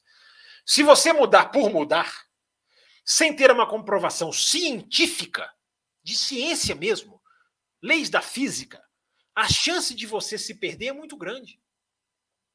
É muito grande. Não estou dizendo que isso vai acontecer. Ela pode apostar num projeto, emplacar um projeto certinho e arrancar bem. É o que aconteceu com a Aston Martin. A Aston Martin deu um, um passo. A Aston Martin não é uma cópia da Red Bull. Entrem lá no meu Twitter. Meu Twitter está aqui, tá, gente? Um prazer. Entrem lá no meu Twitter, quem não, quem não sabe o que eu estou falando. Eu coloquei, eu printei imagem da Sky, fui lá, peguei outras fotos, montei lá. As diferenças de side pods entre Aston Martin e Red Bull. Eles se inspiraram na Red Bull no ano passado? O ano passado pode se chamar mais de cópia? Talvez. Nesse ano, não. Talvez eles usaram isso, usaram, mas deram um passo adiante. Foram além. a Mercedes pode acertar, mas a chance de você errar é muito grande. É muito grande. Se você está fazendo uma mudança de projeto que não é a que o seu computador te indica. Toda equipe que aconteceu isso com a McLaren, só que aconteceu tarde. O que a McLaren fez? Em, em, meados do final do ano passado, é difícil você precisar os meses, né? Tem gente que fala setembro. Tem gente que fala. Olha, veja o nível da coisa, gente. Tem jornalista que afirma que em setembro a McLaren decidiu que pre precisa mudar. Não dá tempo ainda na, no, nesses, nessas primeiras corridas de 2022. 23, desculpa. Olha a antecedência que o carro tem que, que tem que, tem que é, escolher a direção para esse carro chegar na pista. Entende? Isso é muito, isso é muito importante na análise de Mercedes e McLaren. Então a Mercedes percebeu muito tarde, não sei precisar quando. Então a, a, a, a, McLaren percebeu muito tarde. Então a McLaren já estreou esse ano falando: ó, o carro não será esse. O carro não será esse. Então por que, que não é ainda? Porque não deu tempo. Porque hoje é um processo mais lento. E aí eu pergunto: onde a Mercedes está nisso? É a pergunta que o ouvinte mandou aqui, que o internauta mandou aqui. Né? É... Quando que eles percebem que esse carro, a decisão desse carro vai para lá ou vai para cá? Quando? Quando, quando, quando que eles vão. To... É, eles tomaram essa decisão antes? Foi isso que o ouvinte colocou. Eles tomaram essa decisão já? Ou eles vão tomar realmente agora? Se for tomar realmente agora, o que eu não acredito, né? claro que não vai ser, é, estão apenas publicando agora, é, é, é um atraso de projeto muito grande. É um atraso de projeto muito grande. E aí eu falei: se a sua ferramenta não está te indicando o caminho correto, a tal da correlação, você está perdido, cara. Mas aí eu penso, vou colocar uma pulguinha na orelha de vocês, atrás da orelha de vocês. É, o túnel de vento, será que tem algum problema? Mas o túnel de vento é usado pela, pela, pela Aston Martin. A Aston Martin fez um projeto. A Aston Martin fez um projeto decente.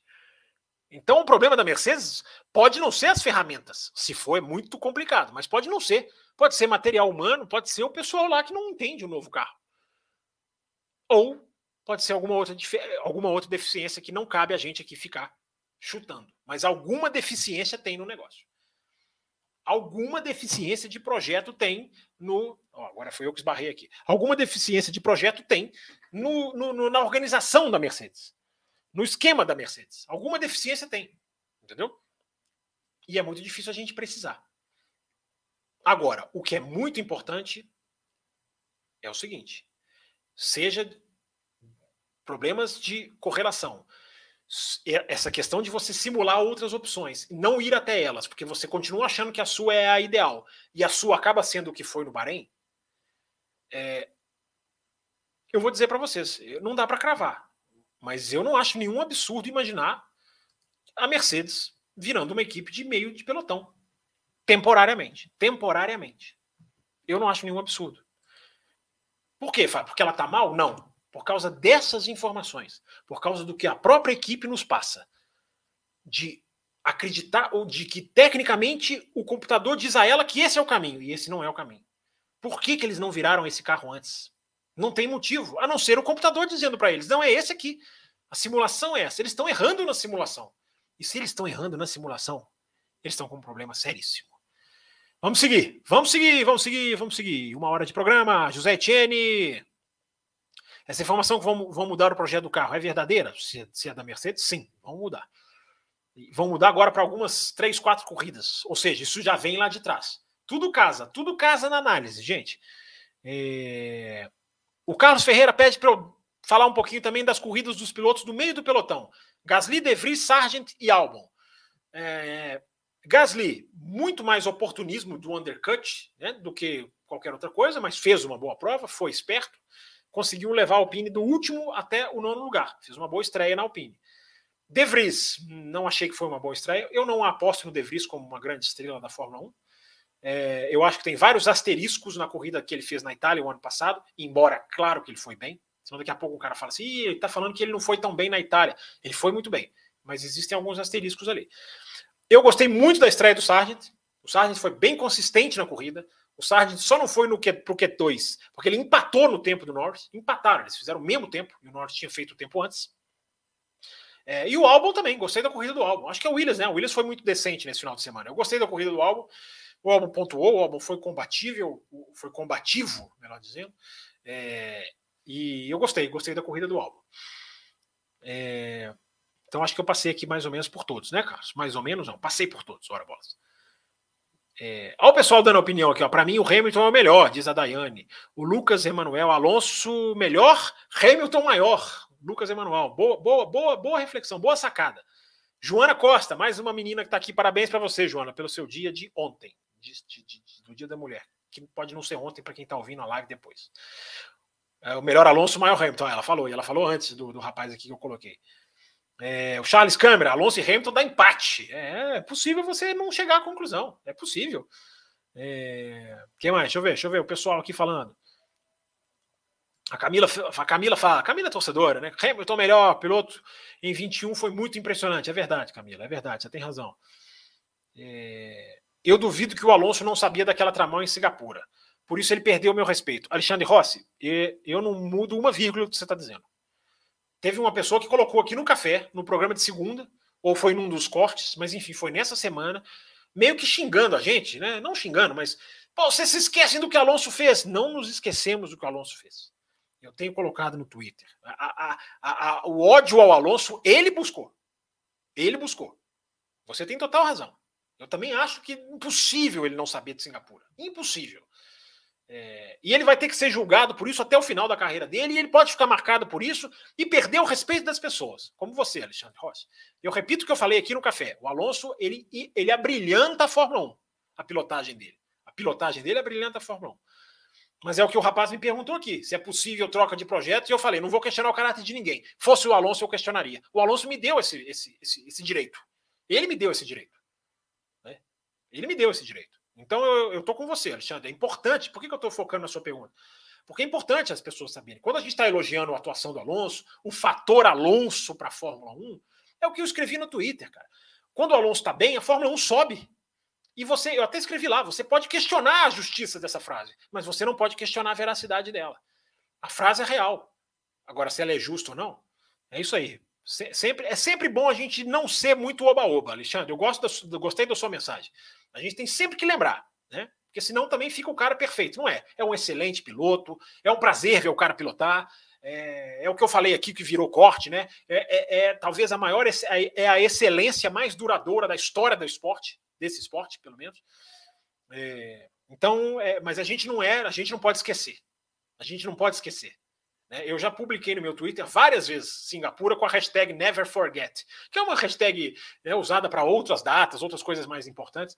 Mas é isso aí. É isso aí, cara. Não é, não é, não é se esquecer do que o Alonso já fez. Ah, é um novo Alonso? Ok, é um novo Alonso, cara. Mas tá na biografia dele. Tá na biografia dele. E não é injustiça nenhuma. Ele, ele puxou isso para ele, né? É... Vamos lá. Tem superchats aqui, ora como não? Vamos lá, vamos lá, vamos lá, vamos lá. Uma hora e sete de live. É... A do Carlos aqui do Gasly, já falei, dos quatro pilotos. É, as meninas mandando mensagem, gente, que, que bacana. Se eu tivesse tempo, lia só as mensagens das meninas hoje, mas vamos, vamos tentar atender aqui o máximo. O Bruno mandou um superchat aqui também. Obrigado, Bruno Slu, Sluzala. Obrigado, Bruno, pelo seu superchat. Está aqui registrado. O Carlos Ferreira. Mas o que queria saber é sobre o roda com roda, se eles disputariam na mesma intensidade. Max, ah, é verdade. Você falou da questão, você até comparou com o Hamilton, né? É, o Carlos, a, a relação à distância que eu percebo do Alonso com o Verstappen é, é, é, bem diferente. Eles têm uma relação muito mais amistosa. Talvez isso acabe na primeira dividida, séria, briga, valendo por um campeonato. O Hamilton e o Verstappen nunca tiveram uma relação amistosa. Foi sempre uma relação fria, normal. Acho que acredito que até normal.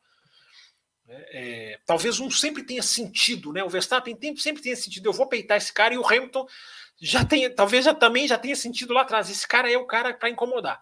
Eles nunca se bicaram muito. O Alonso e o Verstappen, eles têm uma relação muito mais amigável. Agora, nada é garantia. Intensidade, que é a sua pergunta, é, eu, acho que, eu acho que teriam sim. Porque o Alonso tem esse DNA, né? Do Hamilton e do Verstappen. Ele tem, ele tem aquele, aquela faísca do DNA, né? De entrar para valer. Dividir curva, enfim. É, acho que seria muito interessante se acontecesse.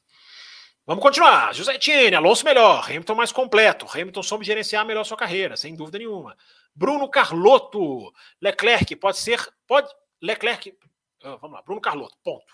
Leclerc pode ser o Max de 2020, eu acho que ele diz aqui, né? Duas Red Bull muito fortes e ele conseguindo muitos terceiros lugares. Visto o ritmo dele até a quebra, é, muito à frente do pelotão.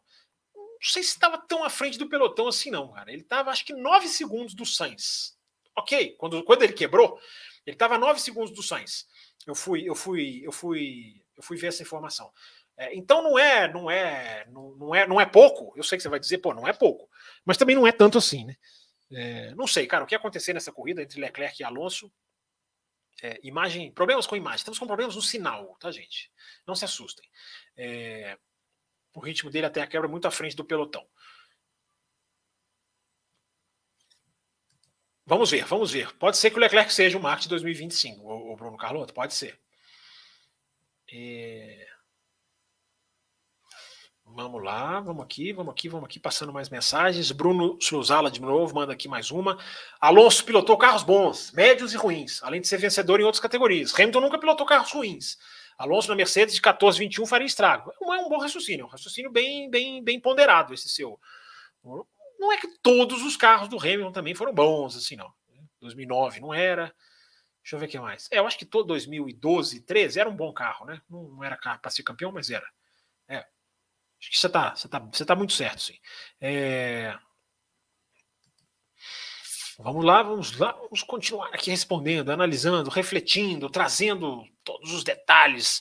Carlos Ribeiro aparece aqui também mandando a sua mensagem. Obrigado, Carlos.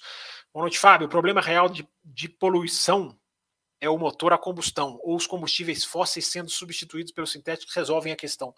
O, Carlos, você sabe que a questão, você sabe que se a Fórmula 1 colocar o combustível sintético, maravilha, limpinho, ela não, ela ela não limpa a pegada de carbono dela nem um pouco, né? Porque o, o, a, a, grande pegada de carbono que a Fórmula 1 emite é viagens, é as instalações, é os hospitality centers na pista, ali que ela emite muita coisa. Então, a questão do motor vai ser não só simbólica, como vai ser uma tecnologia para o mundo seguir, para o mundo pegar e colocar debaixo do braço, até a eletrificação total que eu acho que é inevitável. É, então, é, é, é a, a, produção da borracha, é, a, a, Fórmula 1, cara, ela vai vender que ela é verde, mas ela precisa fazer tanta coisa para ela ser verde, totalmente verde. Enfim, esse é um assunto para a gente ir acompanhando mesmo. Obrigado, Carlos. Obrigado pela sua pergunta. Boa pergunta. Gosto dessas perguntas diferentes. Legal. Obrigado, Carlos. É, mas vocês mandam as perguntas que vocês quiserem, tá? Até as que eu não gosto. É, eu respondo todas. Vamos lá. Eu, vamos pegar aqui agora as mensagens. As mensagens, não superchats. Primeiro, só mandar aqui o Beto Macedo. Bem-vindo, Beto. Obrigado. Boa noite para você também. Bem-vindo. É, obrigado pela sua mensagem. É, vamos pegar mensagens também que não foram superchat, né? Porque eu falo, tentar atender sempre vocês aqui que, que mandam aqui as perguntas do modo como vocês quiserem. Vou voltar lá no começo da live, ó. Charles Câmara mandou. A live não tinha nem começado essa aqui, ó. Os laços que unem McLaren e Andretti na Indy podem fazer com que a decadente equipe de Woking seja vendida para o, para, o, para o Michael finalmente entrar na Fórmula 1? Não, não, a McLaren não vai se colocar à venda, não. Eu gosto das perguntas do Charles, também são perguntas diferentes. É, mas não, a McLaren não está à venda. A Audi tentou comprar a McLaren, essa informação é muito, é muito, é muito cristalina, é informação mesmo. A Audi tentou comprar a McLaren, não tem muito negócio, não, cara. É, a McLaren é equipe de corrida, né, cara? Se a McLaren sair da Fórmula 1, o negócio dela desaba desaba. E a McLaren tem um investimento muito grande do Bahrein por trás dela. Né? Precisa de mais dinheiro? Precisa, não é uma equipe rica. Mas não, não. Eu achei que você ia perguntar se os laços ajudam a Andretti a entrar. Eu ia responder não também, porque a dificuldade é muito grande. Mas não, a McLaren não corre risco. Só se ela quebrar, Charles, aí é outra história. Mas não vai quebrar, não, cara. Fórmula 1, vocês viram o balanço da Fórmula 1? Vou trazer, posso, posso falar sobre isso mais adiante, como a gente já está com o tempo chegando aqui naquela área perigosa? eu volto nesse assunto mais na frente. É, mas tem vários números do balanço financeiro, implicações que isso pode trazer para a Fórmula 1. Vamos continuar aqui porque tá bom o negócio aqui. Ótimas perguntas, ótima interação com a galera. Fábio Ribeiro, sabemos que o Verstappen tem mais carro que o Alonso. Será que ele tem braço para segurar o Alonso se a Aston Martin realmente vier bem com o novo carro? É, eu acho que o Max Verstappen não fica devendo para nenhum piloto, cara. Nenhum piloto. Acho que, eu acho que não, é minha opinião, Fábio. É, Fábio, lembra de 2021, cara? O que o Verstappen. O repertório que o Verstappen demonstrou ali, cara, eu acho que é difícil não ser convencido da capacidade de roda com roda do cara, encarar psicologicamente uma, uma disputa por título mundial. É, Alvarez fala aqui, ó, já larguei o dedo no like. Melhor canal de Fórmula 1 é aqui, diz o Álvares Play RJ. Obrigado, Álvares. Isso aí, ó. Olha aqui o, o falando para vocês, ó. Vocês não vão deixar o cara desapontado, né? Like, like, like. Boa noite, incansável Fábio. Obrigado. Rezencheck estava lá na live do Auto Racing, tá aqui também. Obrigado. É... Alonso deu uma aula de pilotagem, diz aqui. Ó. A Marlene Teixeira aqui, ó. Não tinha visto sua mensagem. Mais uma menina participando aqui com a gente, ó. É... O que é pista abrasiva tão comentada neste domingo? Localização geográfica, asfalto ou o quê? É... O abrasivo, é, normalmente ele é usado. O. Uma ótima pergunta, Marlene. Ótima pergunta. Normalmente ele é usado para se falar da, do calor do asfalto. Normalmente ele é usado para. O asfalto abrasivo, o asfalto, abrasivo, o asfalto muito quente. Aí ele esquenta, derrete o pneu. Mas o asfalto abrasivo, ele é o asfalto que é, é, é, é ele, ele, digamos assim, ele corrói pela própria propriedade dele. É, eu sei que no Bahrein é um pouco difícil de precisar, porque está no deserto, então ele está sempre sol. Mas o asfalto abrasivo, ele é aquele, ele é aquele asfalto que, digamos assim, ele puxa mais do pneu do que o normal. Ele, ele, ele queima mais a borracha do que o normal. Não é o queimar a borracha nem é o grande problema do Bahrein, não. Por isso que eu acho que o abrasivo ele tem que ser. É, é, o termo é genérico, assim. É, o, o, o, o, asfalto do Bahrein, o desgaste de pneu no Bahrein, estava vendo um engenheiro falar, ele é o desgaste térmico. O pneu de Fórmula 1 se desgasta de duas maneiras. Ou ele se desgasta a borracha raspando no chão, como se você, eu sempre falo, gente pega uma borracha e esfrega no caderno. É aquilo, exatamente aquilo que acontece no pneu. Vai, vai acabando, vai acabando, vai acabando, vai soltando, vai soltando os pedacinhos. Ou ela tem a degradação, o pneu se desgasta pela degradação térmica, que é a degradação por dentro. Ele é tão usado por dentro, ele é tão, ele fica para ele segurar as forças laterais e de aceleração, de torque, ele é tão, ele esquenta tanto que ele, a estrutura do pneu começa a amolecer demais. Entendeu? É... Gente, assistir 25 horas e meia de pré-temporada tem os seus benefícios. O Mário Isola explicou isso tudo na pré-temporada. É muito legal você, você, você ter essa questão de como o pneu funciona. Mas eu acho que eu respondi a sua pergunta, Marlene. Espero ter respondido a sua pergunta. Obrigado pela sua participação aqui. É... Matheus Santos, Pérez ainda tem chance de desafiar o Max? Cara, chance tem, né? Mas se apostar que o Pérez vai ter a regularidade do Max, andar forte com o Max, eu não aposto, eu não aposto, eu não aposto que ele consegue. Eu também não apostava no Rosberg. Eu não apostava no Rosberg. Entendeu? Eu, eu, eu, eu, saí de Monza em 2016, na corrida lá na Itália, que eu fui gravando um vídeo para os apoiadores do café. A, gente, a, gente, a gente premia apoiador do café tem muito tempo, hein? É... E eu me lembro de falar no vídeo, cara, o campeonato vai acabando, em favor do Hamilton, vai tudo virar. E, não, naquele domingo a corrida já virou, o Rosberg, se não me engano, ganhou aquela corrida e foi campeão do mundo. Eu também não apostava no Rosberg, não aposto no Pérez. Acho o Rosberg mais piloto do que o Pérez, verdade seja dita. Mas, né, esporte tem essas coisas. Agora eu te pergunto, Matheus, ele vai ser permitido? Vai ser permitido a ele atacar o Verstappen? O Gorru manda aqui, boa noite. Quais pilotos do grid de 23 disputariam o título se tivesse no lugar do Pérez? Ou seja, com equipamento equivalente ao Max. É notável a superioridade da Red Bull. É, é, eu acho que o Leclerc, talvez, embora tem que corrigir aquele algo mais para título mundial, aquele detalhe. Hamilton, sem dúvida, Alonso, sem dúvida. Quem mais? Aí Norris, será que está pronto? Norris. Russell dá toda a indicação de que numa Red Bull estaria pronto, né? Mas nunca passou pelo teste do título mundial, o teste psicológico, que a gente fala tanto aqui de 2021. É, vamos lá, gente. Está legal demais a live. Vamos lá, uma hora e 18. É, o Robson fala aqui. Qual a meta para você ver a série do Netflix, Fábio? eu vou estipular uma meta. Se bater, eu assisto a série. Vou pensar, vou pensar. É... Vamos lá, o Maicon Oliveira diz aqui, ó, 21, 22 tinha expectativa de disputa no Bahrein, 23 foi nível das antigas, né, dominantes, é verdade. É... O Manuel Siqueira diz aqui, manda teu TT, Twitter, perdi aquela conta. Manuel Siqueira, tá aqui o meu Twitter aqui, ó. Aqui no cantinho da tela aqui, arroba CampusFB. Às vezes você tá ouvindo, não, você não tá ouvindo porque você mandou mensagem. Porque tem gente que só escuta o café e o além. Ah lá, o Carlos já te informou, obrigado, Carlos, passou a informação. Tuareg dando um olá.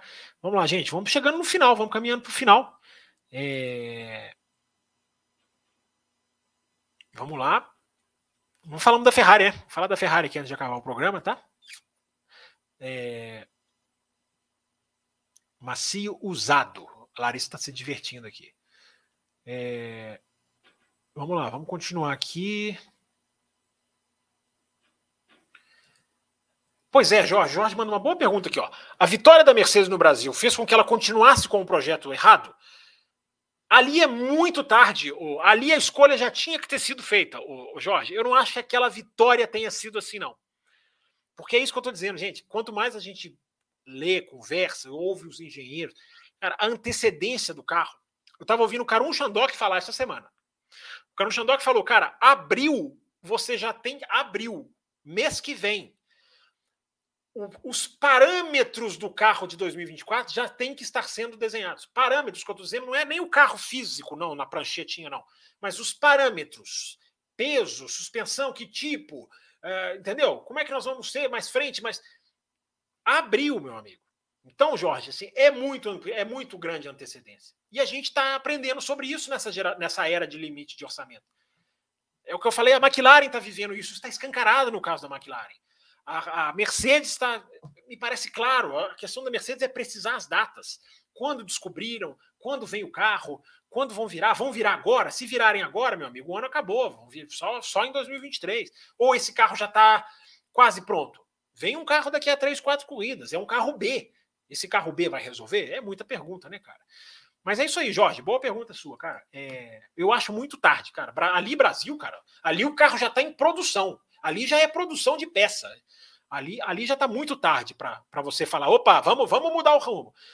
É, é o que eu acabei de falar. Tem jornalista que diz que a, a mudança da McLaren foi em setembro.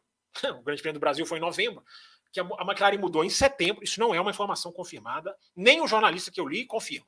Ele cogita. Mas gente que conhece, né? Gente que conhece da Fórmula 1. É... Então, cara, isso, isso é uma das coisas que eu queria muito descobrir, cara. Assim, as datas, quando que é que começa, a gente consegue especular um pouco, né? Mas é, é, é, uma, é, uma, é uma coisa inimaginável pra gente. A gente pensa que é assim, ah, muda o carro aí, semana que vem o carro tá pronto. Cara, é muita antecedência. É, pessoas, curtam, compartilhem e se inscrevam, diz aqui o Daniel Alves. Estamos com 200 pessoas acompanhando a live. Hein? Estamos com 200 pessoas acompanhando a live. É, eu vou estender mais um pouquinho, só para deixar o Will Bueno feliz. É, a FIA vai, a Camila diz aqui, a FIA vai deixar de dominar durante anos como foi. Ah, não, a FIA vai, deixa eu ler direito, desculpa, Camila. A FIA vai deixar dominar durante anos como foi com Mercedes e Ferrari já que a Fórmula 1 está com novos fãs mal acostumados com o campeonato de 21? É per, per, perfeita a sua pergunta, Camila. Perfeita. É, primeiro, hoje é mais a Liberty. É, é, tudo bem, a FIA é o regulamento técnico. Né? É, não acho que a FIA tenha ficado de braços sentados, cruzados com a Mercedes, não, Camila. Você tem que lembrar que no domínio da Mercedes, entre na metade do domínio da Mercedes, houve uma mudança de carro de 2016 para 2017 que foi ultra radical. Não foi como essa última. Mas o carro mudou completamente. Passou a ser aquele carro maior, com a asa mais agressiva, o carro do downforce. É, houve uma enorme mudança ali, cara. Entendeu? Então, a, questão talvez você esteja esquecendo, porque a Mercedes continuou passando rodo em todos. Ela continuou dominando. 2016 e 2017.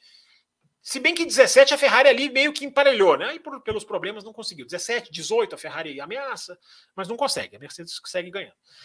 Mas não é isso que você está perguntando, né? Você está perguntando a questão dos fãs. Eu acho que isso é uma, isso, isso é uma reflexão, Camila, que eu até quero voltar nela mais na frente, porque sabe por quê, Camila, que eu não quero fazer ela agora? Porque a gente tem a Arábia Saudita agora, a gente tem a Austrália, vai que a gente consegue o que eu estou chamando de fio de esperança, porque é um fio de esperança. o, que a o que a Red Bull fez na, na, na, no Bahrein deixa um fio de esperança. Mas ainda tem um fio de esperança. E eu vou dizer para você por que, que tem um fio de esperança. Por quê? Já falei, o segredo do Bahrein é o desgaste. Não vai ter esse, esse nível, não vai nem chegar perto, nem na Austrália e nem na Arábia Saudita. Isso é uma esperança para a Ferrari. A Arábia Saudita é o quê, gente? Reta, curva de alta, e pouca degradação de pneu. Isso é quase que o contrário do Bahrein. Retas, ok, o Bahrein tem também, muitas. É, curvas de alta, bastante, altíssima, eu diria, e degradação mínima. Degradação mínima. É, é outro jogo. É, então, Camila, é, a vantagem da Red Bull também foi muito na questão do desgaste de pneus. Eu, eu já citei aqui. Será que essa vantagem diminui? Será que essa vantagem diminui? Então, Camila, eu, eu, eu quero muito fazer essa reflexão que você está perguntando. A relação dos fãs atuais, é o que eu chamo da geração Netflix, que chegaram agora no boom né, do negócio, viram 2021, como você coloca muito bem. É, uma, uma era de domínio agora pode ser diferente o prejuízo de uma era Mercedes, de uma era Ferrari lá no começo dos anos 2000. É, eu quero entrar, eu quero mergulhar nessa reflexão, reflexão, Camila, mas eu acho que ainda não é a hora. Vamos esperar um pouquinho, tá? Desculpa te decepcionar, sua pergunta é excelente e eu acho até que eu entrei aqui, né, minimamente. Mas vamos esperar um pouquinho. Vamos esperar. Cara, eu acho que para a gente fazer boas análises, a gente tem que ter um certo timing de, de, de jogar. Né? E, mas eu quero muito fazer essa análise. A sua pergunta vai numa linha que, que, que é muito interessante. Aquele abraço de Angola, cara. Estamos aqui além mar, ó, com o Edgar, Ed, Edgaldo Vatal. Já mandou mensagem para nós, já mandou aqui no nosso site. Que bom, cara. Você, peraí, você está em Angola, você está na madrugada aí, rapaz. Você está na madrugada aí, ó. Sextou para ele já. É... Legal, legal, cara. É... Live em dose dupla hoje. É, Coimbra, isso aí. Mas é, cara, né? A gente leva a sério isso aqui, cara. Eu vi, eu vi essa semana gente é, questionando se isso aqui é, é, se a gente faz isso aqui só por hobby. A gente faz isso aqui porque isso aqui é o nosso projeto, cara. A gente faz isso aqui porque isso aqui é, nosso, é o nosso caminho.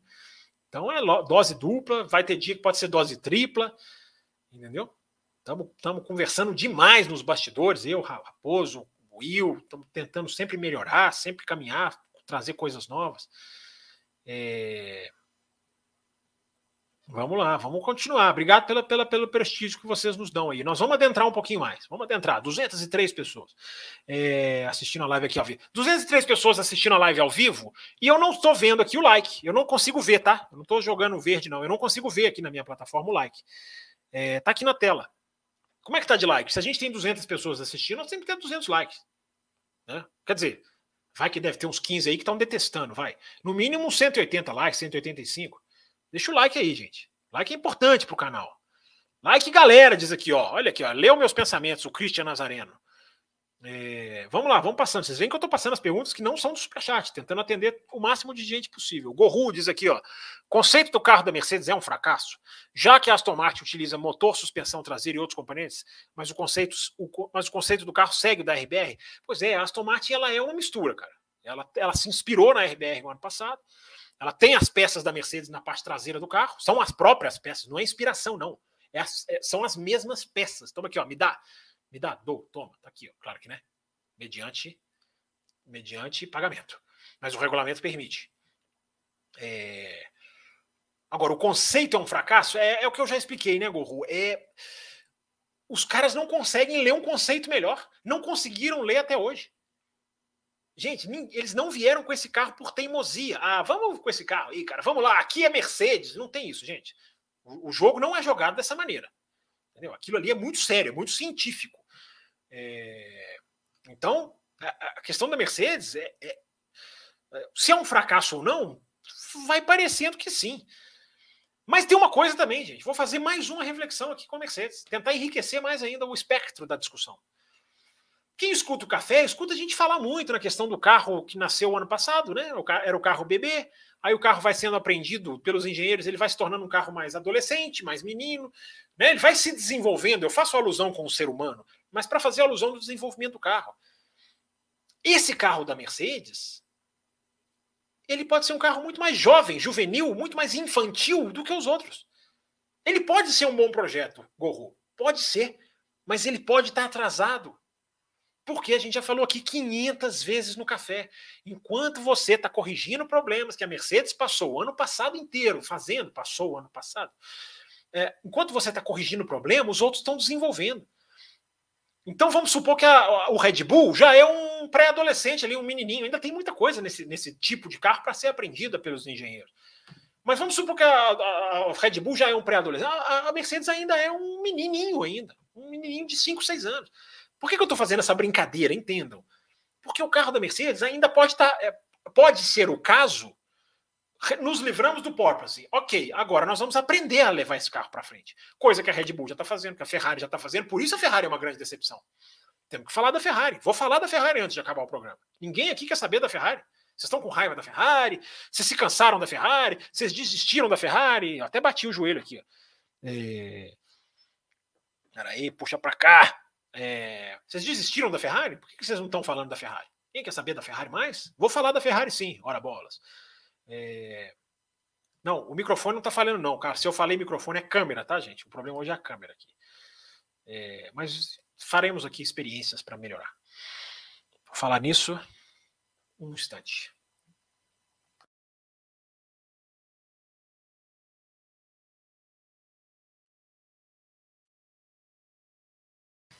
Eu devia esperar, eu devia é, coincidir, né? Na hora que a câmera cai, eu vou e bebo um golinho. É... Deixa o like, gente. Alguém me informa aí, likes. É... Deixa o like de vocês. Superchat a gente entende, tem quem possa fazer, tem quem não possa, cada um faz o que, o que puder.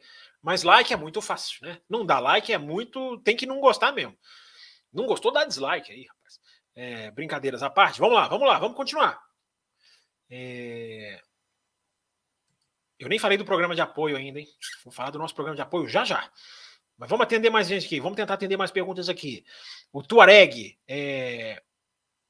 há exceções, mas um piloto multicampeão não consegue ficar mais dois ou três anos numa equipe sem ter condições de brigar por títulos.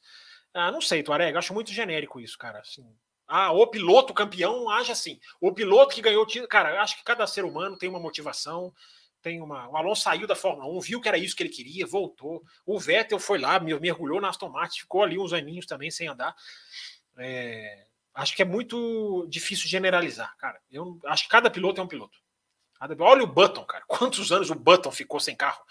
é, até abandonar, acho, acho, muito genérico. Eu gosto de, de, analisar um pouquinho assim mais caso a caso. Mas, enfim, cada um sua, sua opinião, respeito. Posso não concordar, respeito, claro. É, a própria Larissa respondeu a pergunta dela aqui, ó, Alonso e Hamilton é empate. Engraçado, achei que a Larissa escolheu o Hamilton. É, vamos continuar aqui, ó. Hamilton melhor. A Camila já tinha até colocado essa mensagem na tela. É, a Comatora fala que Mike Elliott está lascado. Obrigado, Comatora, por estar aqui também. Feliz Dia da Mulher. É, Venâncio Delgado, parabéns a todos, né? Dá aqui também os parabéns. Nunca é demais fazer uma homenagem, né, gente? Não dói, né? É... Alonso participou do Singapura Gate, né? O próprio Alexandre Rossi tinha mencionado a questão do Alonso. É... Vamos lá, vamos lá, vamos lá. Passando aqui, gente, uma hora e 32, mas como o público da live tá bom, é... eu vou seguir só para irritar o Ibueno. É... O que aconteceu com o Norris? Pergunta aqui o Jefferson Martins. Se ele fica sem pneu, ele pode colocar um pneu que já tirou em um pit stop anterior? Pode, pode. Ele pode voltar a usar um pneu. Pode voltar. Se acabou o jogo dele, a alocação, né, o limite dele, ele pode colocar um pneu que ele já usou. É muito raro, né? É muito raro. Porque as equipes têm 13 jogos de pneus, né? Tudo bem que elas têm que devolver alguns da sexta para o sábado e do sábado para o domingo. Elas não ficam com os 13 durante a corrida, não. Eu acho que elas ficam com 6. É, mas enfim, pode. Não é proibido, não. Deixa eu ver quem mais aqui. Quem mais, quem mais, quem mais? Mercedes andou muito para trás com essa teimosia. Pois é, Camilo, não é teimosia como a minha, a sua, das pessoas normais. Não, não é teimosia. É, é, isso é que é o preocupante. É a questão técnica. Claro que os caras estudaram e chegaram a essa conclusão. Por que, que essa conclusão não virou? É o problema deles, do equipamento, tem um problema aí. Mas tem um problema. Mas não é teimosia, cara. Não é teimosia. Cara. Não é assim, ah, vamos porque aqui é Mercedes. Não é isso. É... Pode ser a juventude do carro, que eu acabei de dizer, nesse negócio de juventude. É... Repito o que falei, vou reforçar de novo. Acho que eles vão olhar muito sério para Aston Martin. Não estou dizendo que vai fazer nada ilegal, não estou dizendo que vai copiar o carro, mesmo legalmente vai copiar. Não estou dizendo, mas que eles vão olhar ali, vão tentar entender. Eu acho que a base vai ser aquilo ali porque né, usam as nossas ferramentas, usam parte do nosso equipamento, vamos olhar para esses caras. É, é, é, é, chega a ser assim, o mais lógico. Né? Mas, cara, teimosia não é, não é teimosia, não é teimosia assim, teimosia. É... Vamos lá, vamos lá, vamos lá, vamos lá. Por pouco o Stroll não chegou no Hamilton, diz aqui o Aislan Pacheco. Verdade, verdade. É... Vamos lá, vamos continuar. Quem mais aqui? O Alexandre Rossi diz: Mercedes e Ferrari não foram para trás, apenas melhoraram um pouco. É, mas isso é um modo de analisar a Fórmula 1, né? Quando você evolui menos, é, é, diz que você andou para trás, não quer dizer que você evoluiu no cronômetro, involuiu no cronômetro, já batemos a meta. Isso aí, José Tien. Graças a você e aos nossos queridos espectadores. É... Tem superchat aqui, tem superchat chegando, tem superchat chegando. Peraí. É... Pessoal rindo aqui do, do, do, rapaz que mandou a mensagem aqui. Aquele brincando aqui com o nome. É... Não, foi esse nome que eu falei, não. É... Vamos lá, vamos lá, vamos lá. Mais perguntas aqui. O Alisson Mota pergunta aqui: até que ponto a Mercedes pode estar deixando de investir nesse regulamento curto é, e está se preparando para o novo? É, o novo é muito lá na frente, o Alisson. Não dá para jogar toalha, não, cara. O novo é 2026. Não dá para jogar toalha. Ela tem que acertar. E a gente não sabe qual vai ser o regulamento de 2026. Vai ser feito solo. Isso vai ser. Claro que vai. Entendeu? Então, meu amigo, não adianta assim, ah, abandona aí, vão lá, vão lá para frente. Não, é uma, é uma continuidade. Não vai ser uma revolução desse tamanho. Pode mudar muita coisa no carro, pode vir caso, coisas novas, né? É, exigências novas por parte da FIA, mas é feito solo, cara. Os caras têm que aprender, não dá para jogar, não dá para jogar toalha não. De 21 para 22, sim. Você jogou o carro inteiro no chão e levantou um novo. Mas agora não, não se espera esse tipo de mudança. É, McLaren tá osso, diz aqui o Kalel Villemar. É, Davi Matheus, essa temporada não sei se vai ser competitiva. É, está muito, tá muito, tá muito à frente, vai ser muito chato. É, gente, tentando atender aqui todas as mensagens, não dá para ler tudo. Peço até desculpa já, assim, de antemão. É, estendemos a live aqui além do além, né? Fizemos um além do além aqui hoje. Deixa eu pegar super chat aqui. Do Brasileiro, chegou o Brasileiro, o superchat do Brasileiro está aqui, ó. Hamilton comentou sobre ter mostrado outro caminho e a Mercedes não ouviu. É, eu até mencionei mais no começo da live a, a, falta de, de, de, digamos assim, de paciência do Hamilton na, é, publicamente. Né? Fora do ar, digamos assim, certamente há reuniões acaloradas. Houve no ano passado, não há a menor dúvida disso. Mas agora ele está falando de uma maneira pública, né? Olha, não me ouviram. Ele está tá colocando a equipe numa, numa, numa posição delicada. Né? Mas eu repito, isso não quer dizer que é divórcio, vai acabar, vai embora. Não quer dizer. Quer dizer que o cara tá bravo. Chance tem. O Pérez não tem é braço. Diz aqui o brasileiro. Tem jeito sim, ele responde aqui, ó. É, teremos além da além da velocidade. Hoje não, Carlos. Terceira live, segunda live do dia. É, mas a gente vai fazer. Vocês já estão com um bônus garantido aí, a gente vai fazer. Tá? A gente vai ter lives extras. O desempenho das tomates poderia dar o crédito ao motor Mercedes?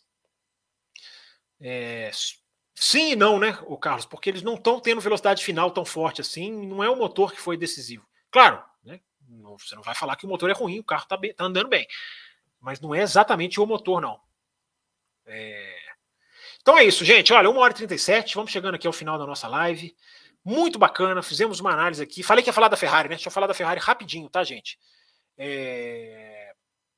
Preocupação da Ferrari, né? Vou deixar para vocês, inclusive, discutirem aí no chat. É, qual a grande preocupação maior da Ferrari? Depois de um inverno inteiro prometendo confiabilidade no motor, para poder soltar o motor, para poder desafiar a Red Bull, esse motor vem e quebra. E antes de quebrar, a equipe não anda nem perto da Red Bull, toma mais de um segundo. Quem acompanhou as lives aqui antes da temporada começar, eu até citei. Tô com medo da Red Bull andar 7, 8 décimos na frente do resto. Aconteceu até pior em alguns momentos. Então, essa situação da Ferrari, o que, que preocupa mais? Que balde de água fria recebeu a Ferrari? Hein? A gente termina o programa filo, é, refletindo sobre a Ferrari. É... Priorizaram ganhar velocidade de reta. Com... Até ganharam. Porque perdiam muito para a Red Bull nisso, nesse quesito, velocidade final de reta. Priorizaram a velocidade final. Com isso, perderam downforce. Porque você tira downforce, você tira um pouco de asa. Se você não fizer isso de uma maneira muito científica, com suspensão, altura, assoalho, você perde de um para ganhar de outro. Então ele perdeu o downforce a Ferrari. Isso foi decisivo no Bahrein, porque aí não tinha tanto downforce para segurar o carro, os pneus iam embora, né? carro ia, o carro ia dançando assim, né?